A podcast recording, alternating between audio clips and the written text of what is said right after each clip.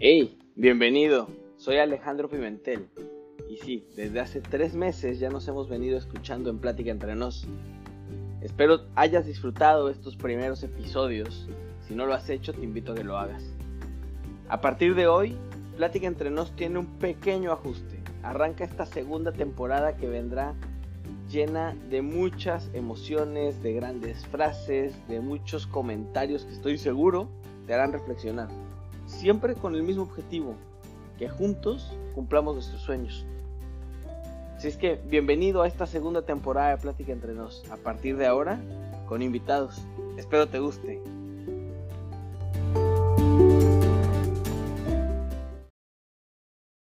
Hola, hola, ¿cómo están? Bienvenidos a este episodio de Plática entre nos. Yo como siempre, feliz, agradecido, muy contento por lo que estamos logrando como comunidad. La realidad es que seguimos creciendo, seguimos aprendiendo y estoy seguro que todos los episodios nos llevamos algo que cambia para mejor, para lograr nuestros objetivos, como así lo planteamos desde un inicio. Y hoy les aseguro que no va a ser la excepción. Hoy tengo el gusto de estar acompañado por un gran amigo, pero sobre todo una persona a la que admiro mucho. Él es Miguel Molina Coscuyela. Es mexicano, eh, tiene 20 años de trayectoria profesional, radica aquí en Miami, pero ha tenido una carrera muy interesante, porque además de enfocarse en todo el análisis de información desde el inicio de su carrera, y el manejo de datos y trabajar para grandes empresas como fue HP eh, o dentro de la compañía Quaxar trabajó con Sony, Johnson Johnson, Yamaha y muchas más, él se ha atrevido a emprender él ha enfrentado esos retos de los cuales muchas veces nos cuesta trabajo y en estos 20 años de carrera ha tenido tres grandes emprendimientos. Les cuento un poco. El primero fue su tienda eh, deportiva de triatlón, Swim Bike and Run, aquí en Miami, eh, el cual incluso fue nombrada la mejor tienda en el 2011. Eh, era una super tienda que después Miguel por azares del destino tuvo que dejar y emigró a Suiza por un tiempo, donde dio el paso de, ser emprendedor nuevamente y creó MySolars, una compañía que lo escucharán en la plática, está muy avanzada para su tiempo, al menos eso creo yo y, creo que Miguel también lo, dice así. Eh, hoy sería un hit, pero bueno, de esa empresa aprendió mucho para ahora formar Analyticus, empresa con la cual lleva ya cinco años trabajando, donde se enfoca al análisis de la información eh, desde el punto de vista de la inteligencia artificial. Realmente él está eh, enfocado a maximizar el conocimiento o la información que tienen las empresas para ayudarles a lograr sus objetivos de una manera más eficiente o más rápida o incluso mejor. Eh, Analíticos, como les decía, ya tiene cinco años, él es el fundador y como él se nombra, el líder evangelizador de Analyticus. Así es que, sin más preámbulo, aquí les dejo la plática con mi querido Miguel Molina Coscuyuela. Disfrútenla. Bienvenidos a un nuevo episodio de Plática entre nos. Hoy súper contento de tener un gran amigo, un tremendo emprendedor, alguien a quien estimo mucho y a quien le he aprendido mucho, mi querido Miguel Molina. ¿Cómo estás, mi, querido Mike? Muy bien, muy, muy bien. Muchas gracias. Muchísimas gracias por la invitación. No, gracias a ti por hacer el tiempo. Yo sé que la agenda, a pesar de la pandemia, está bastante pesada y eso me da también mucho gusto. Muchas gracias. Siempre, siempre un gusto y como decíamos antes de entrar eh, a la grabación, eh, por lo menos a través del video hacer el catch-up en esta época complicada, ¿no? Siempre muy rico. Sí, sí siempre muy, muy cool poderse reencontrar y la verdad es que ya hacía tiempo que no nos veíamos, sí habíamos por ahí conversado y, y siempre, siempre un gusto, la verdad, coincidir y pues también decirle a la gente, ya que estábamos en esto, si tienen a alguien con quien no han hablado, echen una llamadita y por video se siente más en confianza y más, más a gusto, se, vale. Y así nos pasó con Mike ahorita que nos conectamos. Totalmente, totalmente, mi querido Alex. Buenísimo. Pues Mike, ya entrando un poco en materia eh, y que para que la audiencia de Plática entre nos te vaya conociendo, eh, eres mexicano, vives hoy actualmente en Miami, Florida, aquí fue donde nos, conocimos, pero cuéntame, ¿qué fue lo que te trajo a Estados Unidos? ¿Qué fue lo que te motivó a dar ese paso y dejar México después de, emprender, de comenzar por allá tu vida profesional? Fíjate que en, ocasiones em, son circunstancias, carambolas, y, ahí arranca todo. Yo estaba trabajando por ahí del año 2001 en una empresa de consultoría que se llama Intelego, ya no existe bajo ese nombre, pero bueno, muy enfocados en lo mismo que hoy seguimos haciendo, que es explotación de datos, y trabajando en el Distrito Federal, que ya tampoco existe Distrito Federal, ¿no? Vaya cambio en 20 años. Todo va cambiando. Em, y resulta que la empresa vendió un proyecto en Miami y el consultor que iba a venir, al final no salió su visa. Esa casualidad, en un fin de semana fue, Miguel, ¿tienes algún problema de viajar y estar el lunes en tal lugar? Cero. Imagínate que 20 años después sigo fuera de México por esa pequeña casualidad de un consultor que no salió su visa.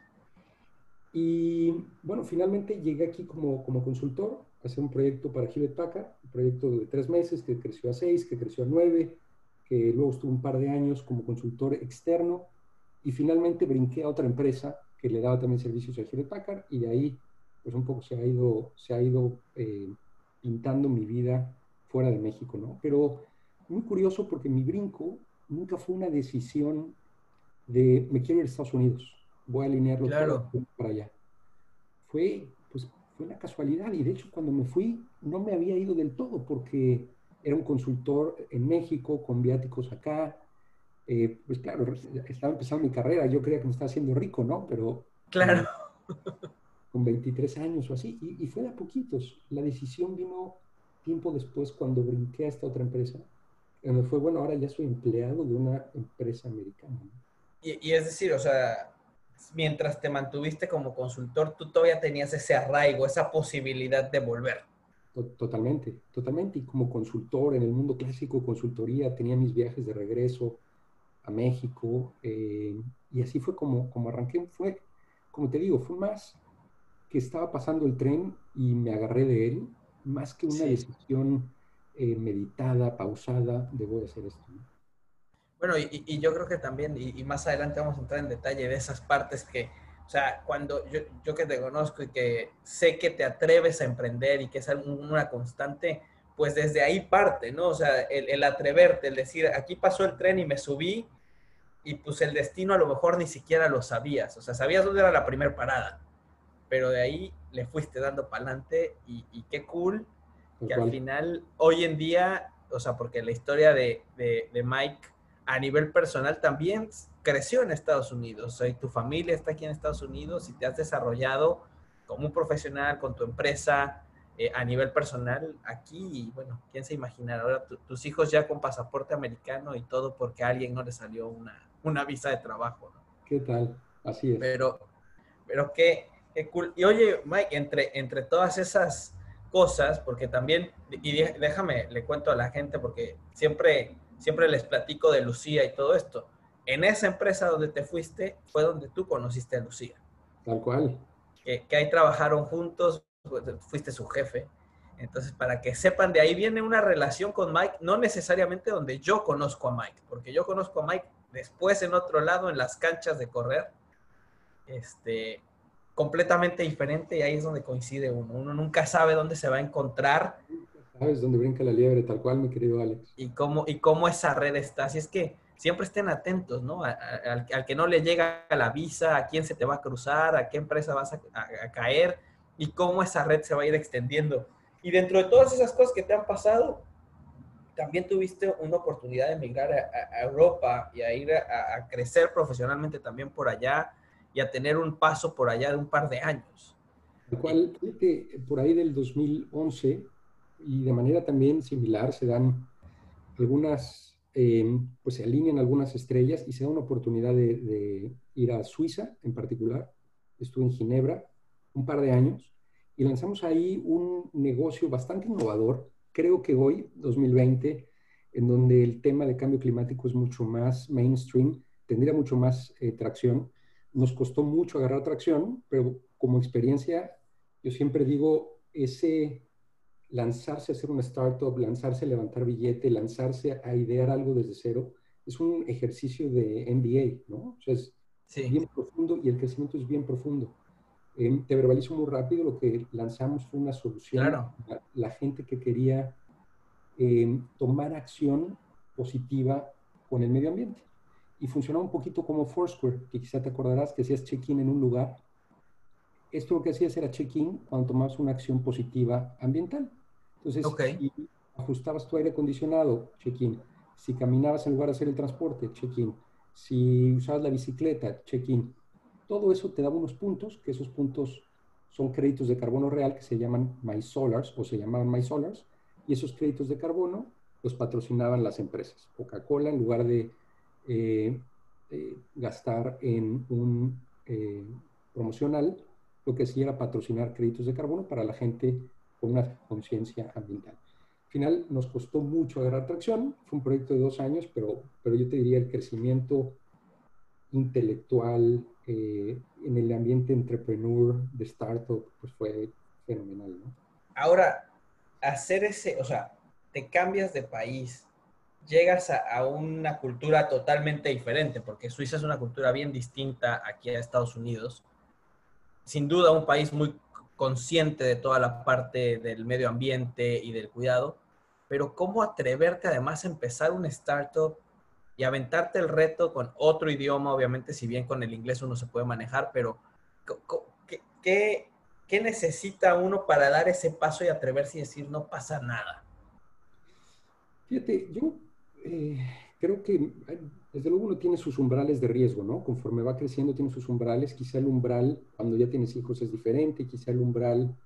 Eh, hace, hace mucho escuchaba a Nate Silver, que quizá por ahí los, lo has escuchado, es un estadista sí. muy famoso con, con temas de eh, predicciones, tanto deportivas como políticas, y él hablaba de la resiliencia que generan ciertos eventos en las naciones y en las personas, y daba el ejemplo, ¿quién tiene más capacidad de adaptarse al cambio?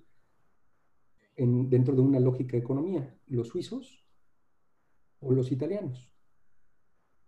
Y la respuesta es los italianos, porque al igual que en nuestros países en Latinoamérica, hemos vivido en una volatilidad tremenda. Claro. Entonces, tú te acostumbras a ese sube y baja y crisis y devaluación. Y cada vez esos problemas lucen menos como problema, porque sabes que, como dicen por ahí, everything is gonna be okay. Claro. Tú a un suizo le dices que el presidente es corrupto y que se les acaba de devaluar la moneda 20%, como pasa en los países de Latinoamérica, se desploma.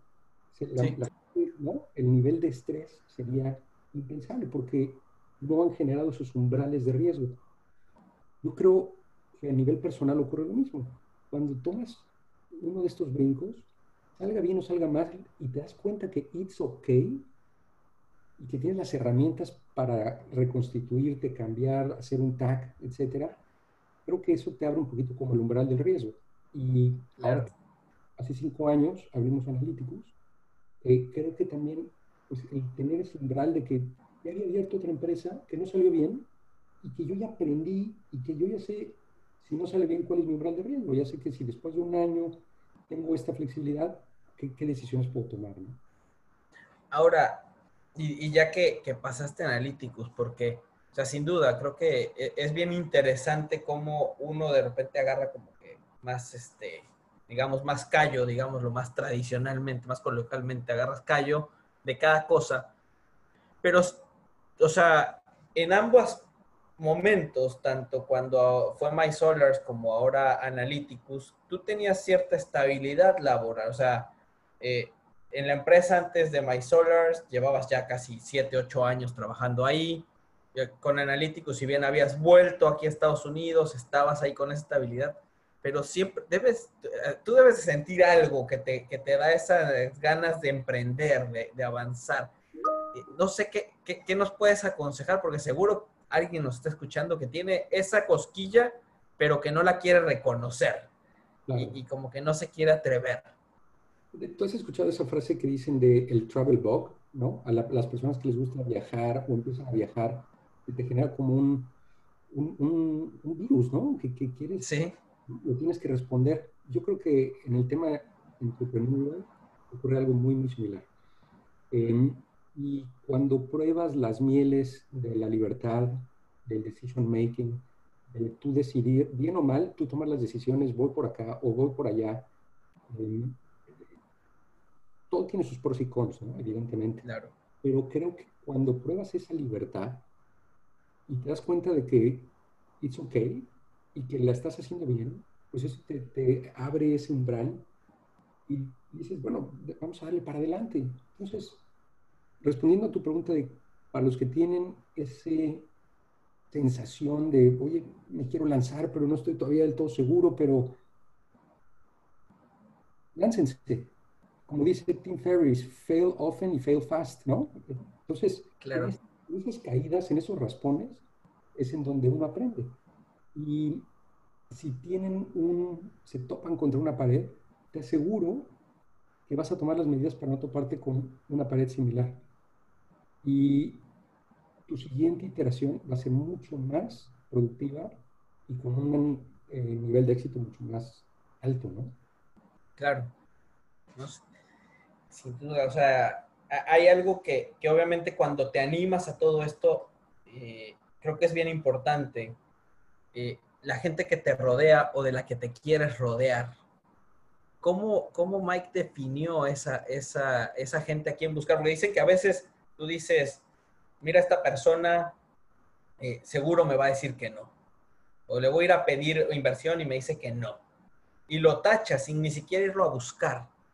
Y te cierras esa puerta.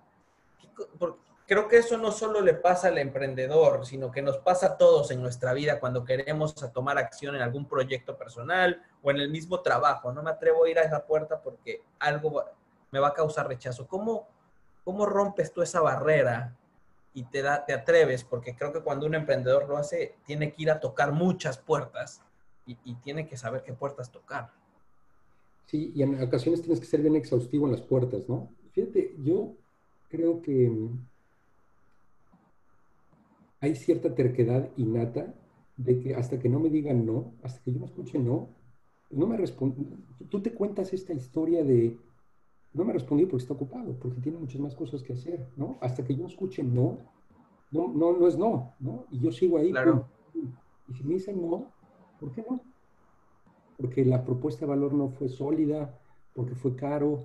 Es algo que creo que a nosotros nos ha enriquecido mucho y creo que a mí lo personal me enriquece mucho es cuando es un no, siempre preguntar por qué. Ok. Porque generalmente cuando tú abres esa ese canal de retroalimentación em, te, abre la cancha, incluso tu relación con el no, en muchas ocasiones se vuelve un, bueno, no por lo pronto. Porque y tú puedes regresar con una propuesta de valor, ¿no? En ocasiones, pues son decisiones, son instituciones, no hay eso. Pero, pero hasta que tú no escuchas no, yo, soy muy creyente en, la textualidad del no, ¿no? No, no entiendo un no tácito. Eh, claro. Sí debe haber un contexto alrededor de. Y mira que, es bien interesante que lo, que lo que estabas hablando del no, porque le estás asignando un valor muy diferente al no de algo que habíamos hablado en el podcast hace unos cuantos episodios. Hablábamos del no desde el otro punto de vista, desde la persona que dice que no. Cuando tú vienes a mí, yo te digo que no, pero te digo que no por respeto a mi tiempo y a mi valor y, y porque tengo que ahora sí que como que balancear y, saber a qué le voy a dedicar el tiempo y el esfuerzo y a lo mejor el dinero, ¿no?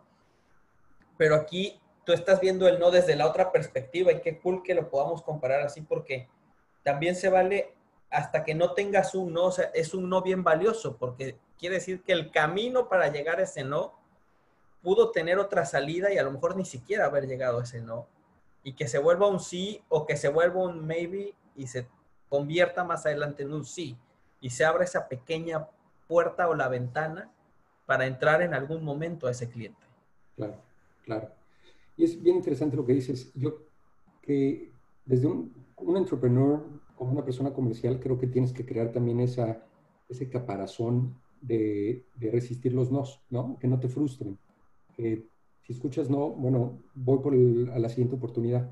Creo que también lo vuelve uno mucho más sensible cuando te buscan para, para ofrecerte cosas, tenerte el tiempo de decir, no estoy interesado por lo pronto, amigo, no, no inviertas más tiempo, porque yo aprecio la persona que se toma el tiempo de decirme no. Claro. Entonces, bueno, creo que no es importante, creo que también es, em, en ocasiones es importante, uno, controlar muy bien sus nos, ¿no? Ah, ya entrando un poquito con esta discusión filosófica, em, y hace un momento me decía sobre los temas a discutir, algo que es bien difícil es también uno decir no. En ocasiones parte del foco para poder crecer una empresa o una idea es decirle no a otras cosas, ¿no? Claro. Y, eso también es, creo que el poder de los sí y de los no son mucho más poderosos de lo que damos por, por asumido. Sí, son, son dos palabras que a veces las decimos muy fácil y no vemos el impacto que tiene en nuestra vida y en la de los demás también. O sea, no pasa nada, las tomamos ahí como esencia. Pero bueno, dejando a un lado la, filosofía, que siempre es rica en estas pláticas, cuando estás en, ese emprendimiento de negocio, obviamente hay miedos o hay ciertos temores. ¿Cuál ha sido tu mayor miedo cuando empiezas o, cómo qué consideras que es de, esos, de ese miedo que se presenta constantemente cuando hacen estas oportunidades de emprender has tenido? yo, desde una perspectiva como emprendedor de un mundo tecnológico, creo que nunca, o los miedos más inferiores, más pequeñitos, son los técnicos, los tecnológicos. Es, ¿podré lograr hacer esto? ¿Será que mi solución logra hacer esto? Creo que los miedos siempre van hacia una perspectiva más comercial.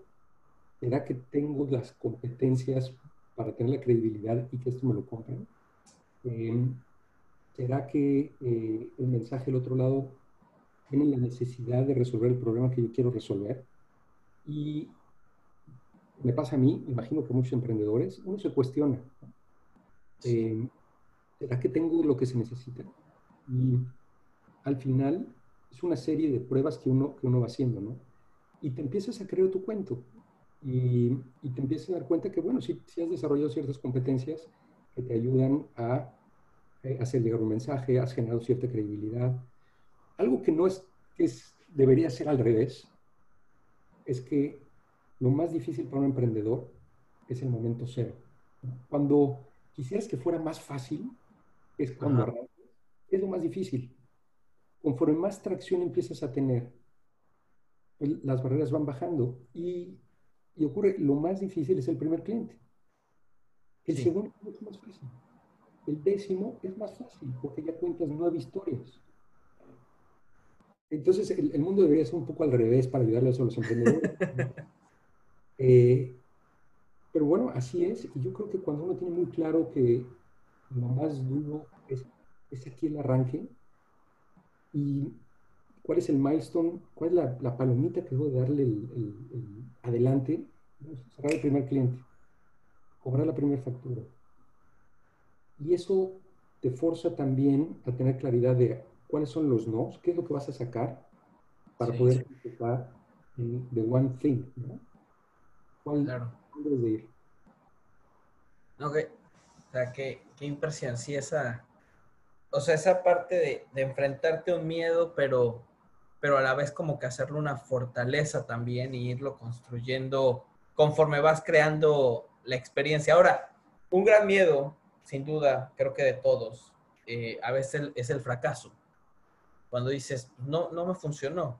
Y tú hace rato lo decías con una naturalidad y muy casual. ¿Sabes qué habría esta empresa? Super cool. Yo estoy tan, totalmente de acuerdo contigo que en esta época sería un boom, porque está todo este rush de la gente queriendo hacer algo por el, por el mundo. Y, y lo dices como que no funcionó, pero me, me dejó tanto. O sea, ¿cómo logras salir de eso? ¿Te costó trabajo entender que no había funcionado? ¿O lo entendiste desde un momento y, dijiste next? No, sí hay, un proceso de maduración y sobre todo cuando arrancas un siguiente emprendimiento, como el caso de Analyticus, y tomas decisiones que sabes que ya tomaste y cuáles estuvieron bien y cuáles estuvieron mal. Si hay un, hay un proceso como de, de, maduración, ¿no? Y yo creo que tanto ocurre a nivel de emprendedurismo como a nivel personal. A veces tienes una relación personal que fracasa y evidentemente sales de ahí, sales dolido, ¿no?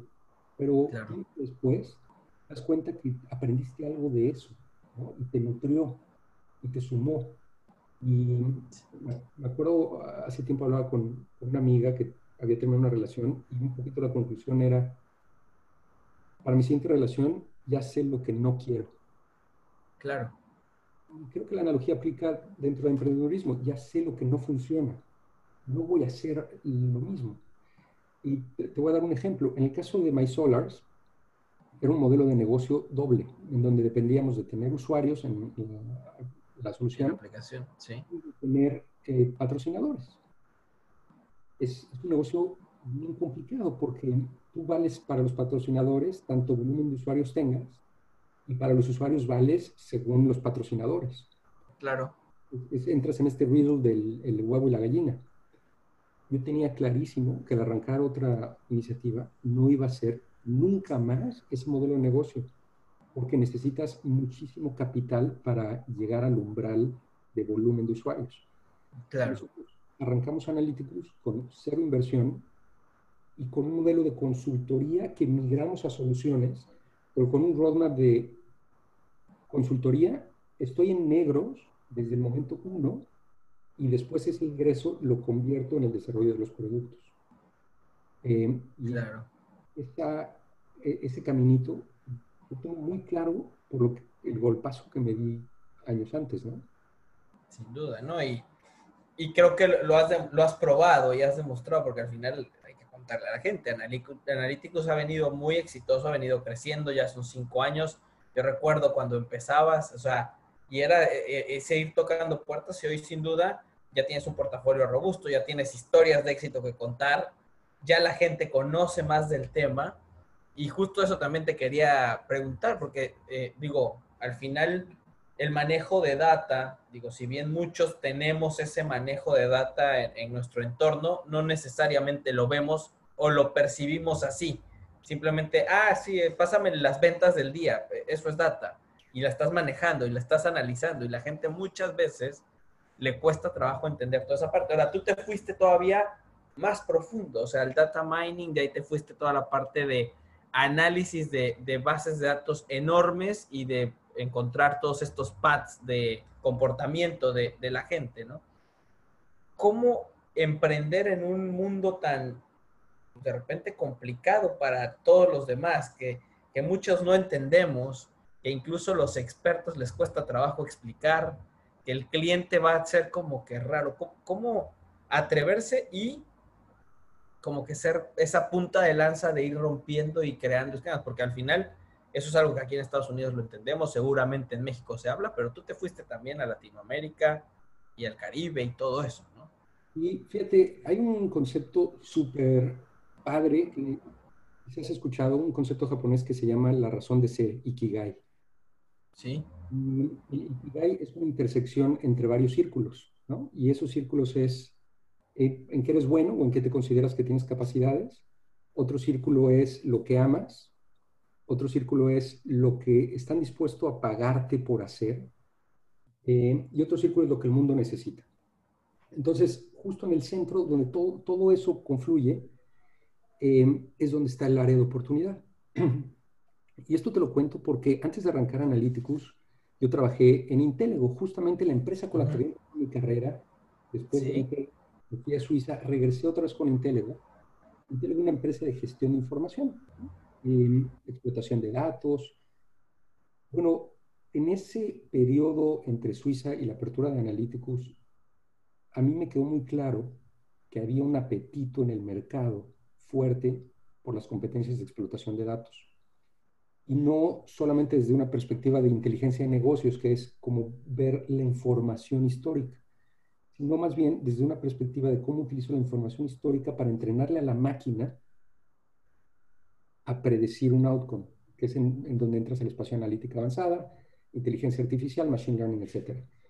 Entonces, por un lado, es un área que me gusta y es donde yo empecé mi carrera eh, y que conocía, no, no con el nivel técnico que, hoy tengo, pero que sabía que por ahí iban los tiros. Me gustaba, por ahí iban los tiros. Eh, me siento muy curioso de cómo está esto creciendo, ¿no? Cómo se ha ido desarrollando. Entonces, como que hablando un poquito, regresando a este concepto japonés, encontré ese nicho y eso pues fue muy eh, evidente en, bueno, en el momento que me independice, aquí es hacia donde voy, porque confluyen estas cosas, ¿no? Hay un apetito del mundo, se está pagando, me gusta y ya tengo cierta experiencia construida alrededor de la explotación de los datos.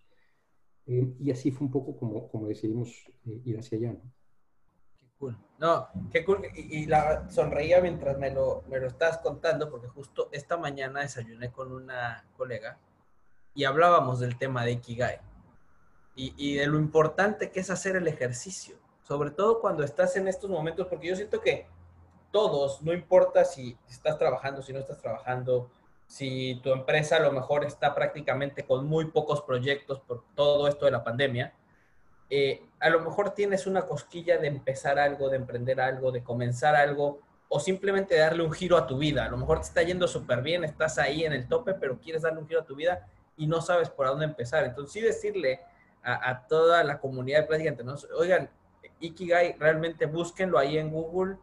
Eh, si entran un poquito más en detalle, pueden hasta descargar los PDFs para responder las preguntas y armar todo su, su esquema, porque es bien interesante. O sea, cuando tú encuentras ese nicho, como te pasó a ti, a pesar de que pueda ser muy complejo para el mundo, tú lo tienes bien claro yo, yo me acuerdo que, lo, que lo, lo explicabas tan claro que la verdad yo decía, me está contando algo que no, yo nunca me hubiera imaginado estar hablando con alguien y lo entiendo, pero además me está haciendo hablar del tema.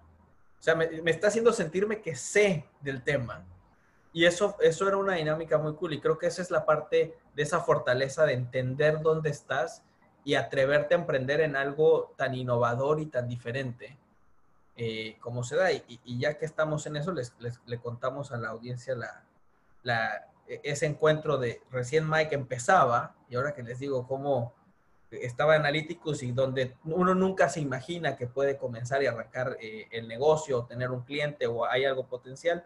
Y un sábado por la mañana yo me voy a, darle servicio al carro, eh, a la Toyota, y casualmente Mike estaba entregando su carro y lo iba a devolver y, nos sentamos a platicar.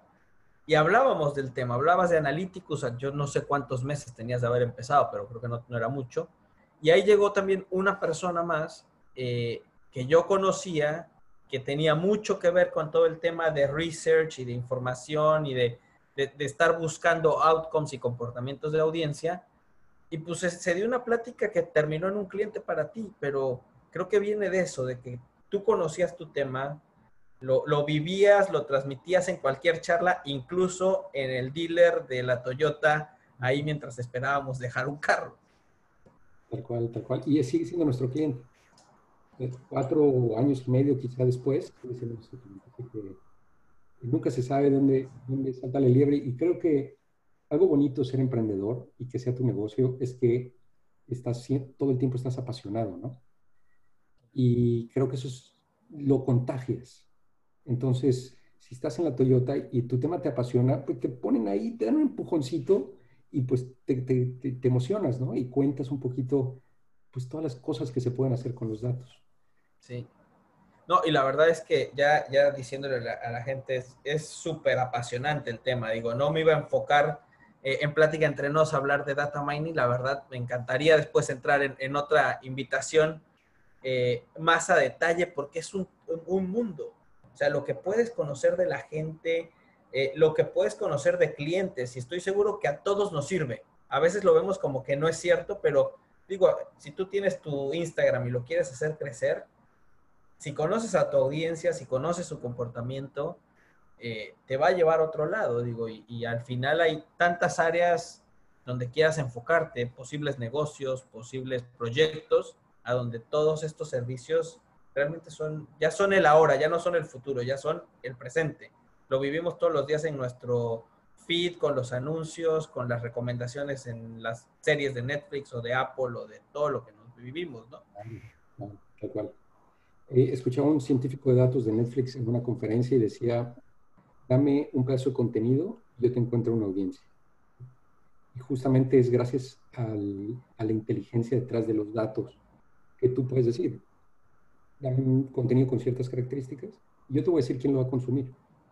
Oh, qué cool. Y así es que a todos los que nos están escuchando, los invito a que vayan y, conozcan analíticos ahí en el sitio web de Mike. Por ahí también Mike ha tenido grandes entrevistas, tanto en México como aquí en Estados Unidos. Así que vale la pena conocer un poquito más del tema. Y Mike, saliendo un, poco de, la parte de, emprendimiento tal cual, sino yéndonos un poco más al, día a día de, de Miguel Molina, el balance profesional en tu vida. O sea, obviamente tú dices, oye, me está hablando de emprender, que tiene clientes en Latinoamérica, que se fue a Suiza, regresó. ¿Dónde entra ese balance? Y digo, yo le tengo que contar a la gente, yo conocí a Mike corriendo, es un tremendo triatleta, eh, le encanta, apasionado, fue el que me llevó a poder hacer mi primer triatlón, mi primer half Ironman y, y se lo agradezco, pero ¿cómo encuentras ese balance? Ahorita tienes dos bellos hijos, tu esposo, o sea, ¿cómo, cómo entra, encuentras ese mundo? Eh, con todo esto que haces? Fíjate, mi querido Ale, yo creo que el reto constante es siempre el balance. Hoy, hace cinco años, hace diez años, y al final son algunas pelotitas las que, las que uno siempre está malabareando, ¿no? La personal, familiar, la de salud, y ahí pues entra el tema de deporte, eh, el tema emocional, mental, el tema de trabajo y, el, un poquito quizá el, tema de crecimiento, que, podría estar en las otras, pero yo lo veo un poquito como esas cuatro, cuatro pelotitas y que de una u otra forma, formal o medio informal, yo intento, como todo mundo al principio del año, como que tener cierta claridad de cuánto le voy a apostar a cada una. Y hay momentos que tú le apuestas más a una y menos a otra. Cuando nosotros nos conocimos, pues yo estaba metidísimo en el tema del triatlón. Sí. Eh, y, lo disfruté brutalmente. Hoy tengo un, año y medio, una hija de cuatro años y medio, y disfruto tremendamente en la mañana pasar tiempo con ellos, ¿no? Porque claro. se levanta a las seis, seis y media, siete, y es ese, ese espacio que hace pues, cinco años yo lo llenaba con el, con el triatlón. Entonces, esa es una lucha constante entre el, trabajo profesional, personal, salud, etcétera, ¿no? Siempre estás malabareando. Algo que a mí me ayuda, y creo que quizás soy un poco obsesivo, es que soy bien cuadrado, disciplinado en, ese sentido, ¿no? Eh, para los que no están viendo y esto lo están escuchando, yo les posó una sonrisa, eh, Alex, ahorita te dije. Así es. Disciplinado. el, el, triatlón, pues es algo que te forza a ser disciplinado. Tú no puedes salir en la noche y levantarte el otro día a las 5 de la mañana, nadar y andar en bicicleta y correr, etc. Estás como muy forzado a esa disciplina. Y yo eh, intento de una u otra forma pues ser bien, bien disciplinado. Cuando uno ya tiene hijos, pues esa disciplina a veces se mueve un poquito, ¿no? Porque pues ahí tienes que darle cierta, cierta latencia, cierto umbral ahí al... al claro. Eh, es un reto, es un reto que yo creo que voy a seguir batallando el resto de mi vida, el cómo priorizo la chamba con la familia. Y cuando digo priorizo, quiero decir en, un tema de esfuerzo, ¿no? La prioridad claramente es la familia, ¿no? Pero, eh, ¿cuánto tiempo le pongo a la chamba? ¿Termino a las seis para dedicarle tiempo a la familia? ¿O le doy ese empujoncito a mi empresa? Porque no puedo trabajar ocho horas, tengo que trabajar diez porque estoy en una empresa que está creciendo, soy una empresa, y, ese balance siempre es, eh, es bien interesante el, el manejarlo. Eh, no, no, te tengo la respuesta absoluta, yo creo que este cuestionamiento que yo me hago se lo hace muchísima gente. Eh, creo que como cualquier otro emprendedor, si yo no trabajara nueve horas diarias o diez horas y trabajara 15, ¿Sería mejor para analíticos? Posiblemente sí, pero no para mí, pero no para mi familia. Eh, y yo creo, Ale, que es, una búsqueda constante de balance, búsqueda constante de balance en lo que te sienta bien y son distintos momentos, ¿no? Y algo que es bien importante como emprendedor, vale la pena ahí hacer el apunte, es cuando uno se lanza, no te lanzas solo. A pesar de que sea un esfuerzo eh, que arranque la persona individualmente, es un esfuerzo que arrastras, quieras o no, a tu familia. Claro. Porque crecen los riesgos, porque hay días que no vas a trabajar tus ocho horitas, como si hicieras un trabajo corporativo. Vas a trabajar 10, 15, no sé, hay veces que vas a trabajar el fin de semana. Y no quiere decir que un trabajo corporativo no lo hagas, ¿no? Exacto. Con tu responsabilidad es diferente. Eh, y en ocasiones, pues pensando cosas como las vacaciones. En una empresa pequeñita como todavía nosotros somos, bueno, crecido pues un 40% anual, nos, nos, está yendo muy bien, pero seguimos siendo pequeños. Ese full disconnect, pues es diferente que si estás en un corporativo que tiene 40 mil empleados y te tomas sí. y hay un out of office. ¿no? Y ahí está el... Claro, el, contacta al otro, ¿no? Eh, entonces, un poquito el, el mensaje es, si hay alguien de la audiencia que está pensando, considerando, me voy a lanzar en esto, es muy importante que sea en comunión con su esposa, con su pareja, con su novia, con sus papás, porque va a haber raspones. Claro. No que no los haya, pero si los va a haber, es importante que todos estén alineados.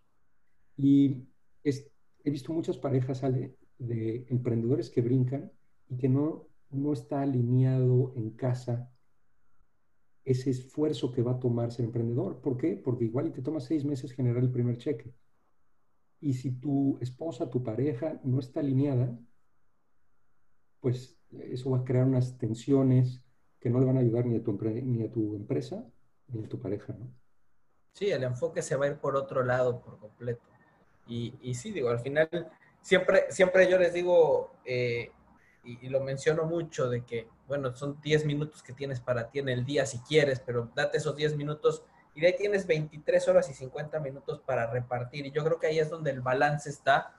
Y, y, si lo quieres ver como un año, que creo que es un gran consejo, y cómo lo vas a ir priorizando a lo mejor cada mes, cada semana, porque va cambiando y vas a ir adaptando y a lo mejor hay una semana que le vas a meter full al trabajo y hay otra que se va a ir más bajito y se vale, ¿no? Y, y, y a veces tienes que dejar pasar a lo mejor un cliente porque tu familia no va alineada con ese cliente y tu tiempo, y es, es encontrar ese balance y, y, que sepan que está bien, que mientras vaya alineado con tu propósito de vida, con tu vida, con lo que te hace feliz, échale para adelante, que eso es lo más importante.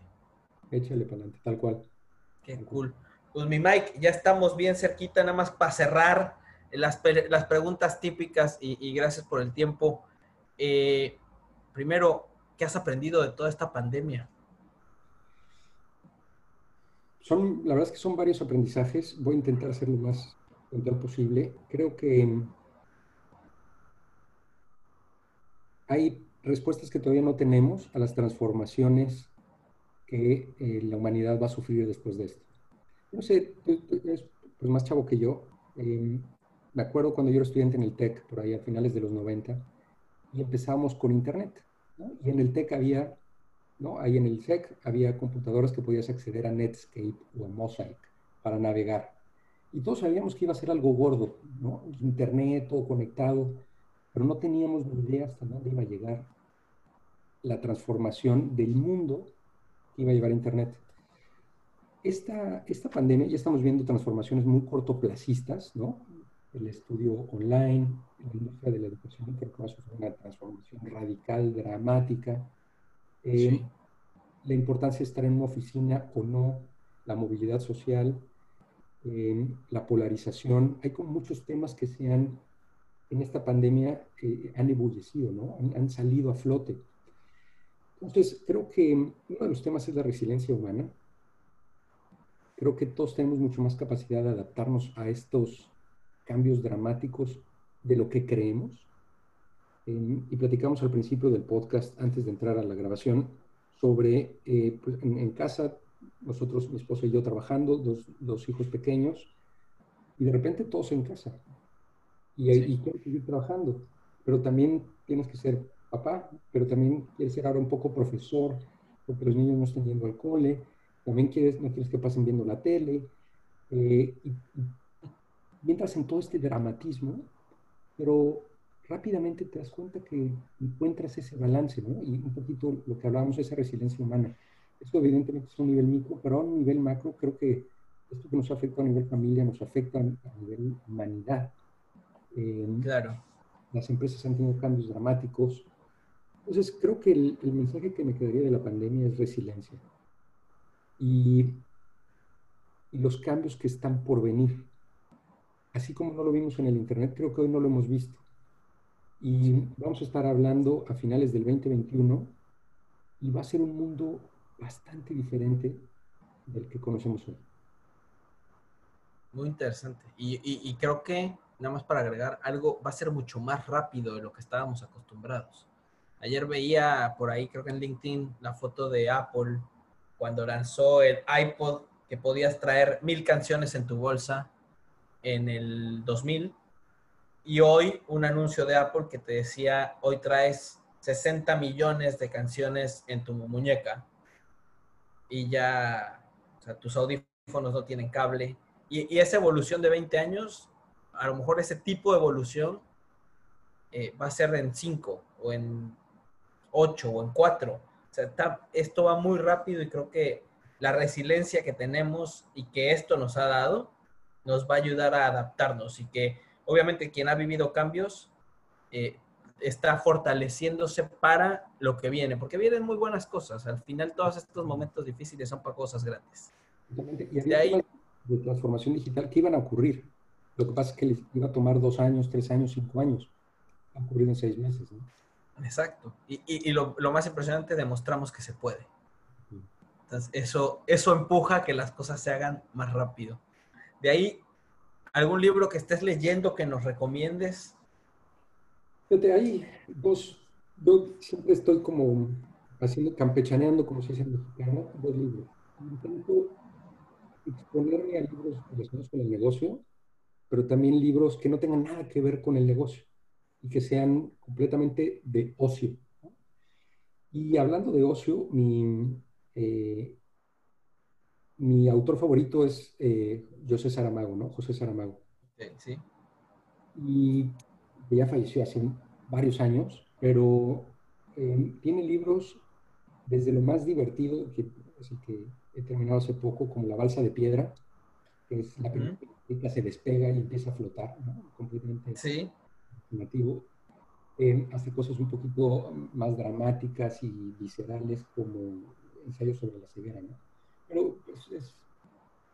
No tiene nada que ver con el negocio y es bien la forma en la que escribe, me, entretiene muchísimo. Entonces, la balsa de piedra para el, que quiera eh, pues despejarse un poquito. Despejar.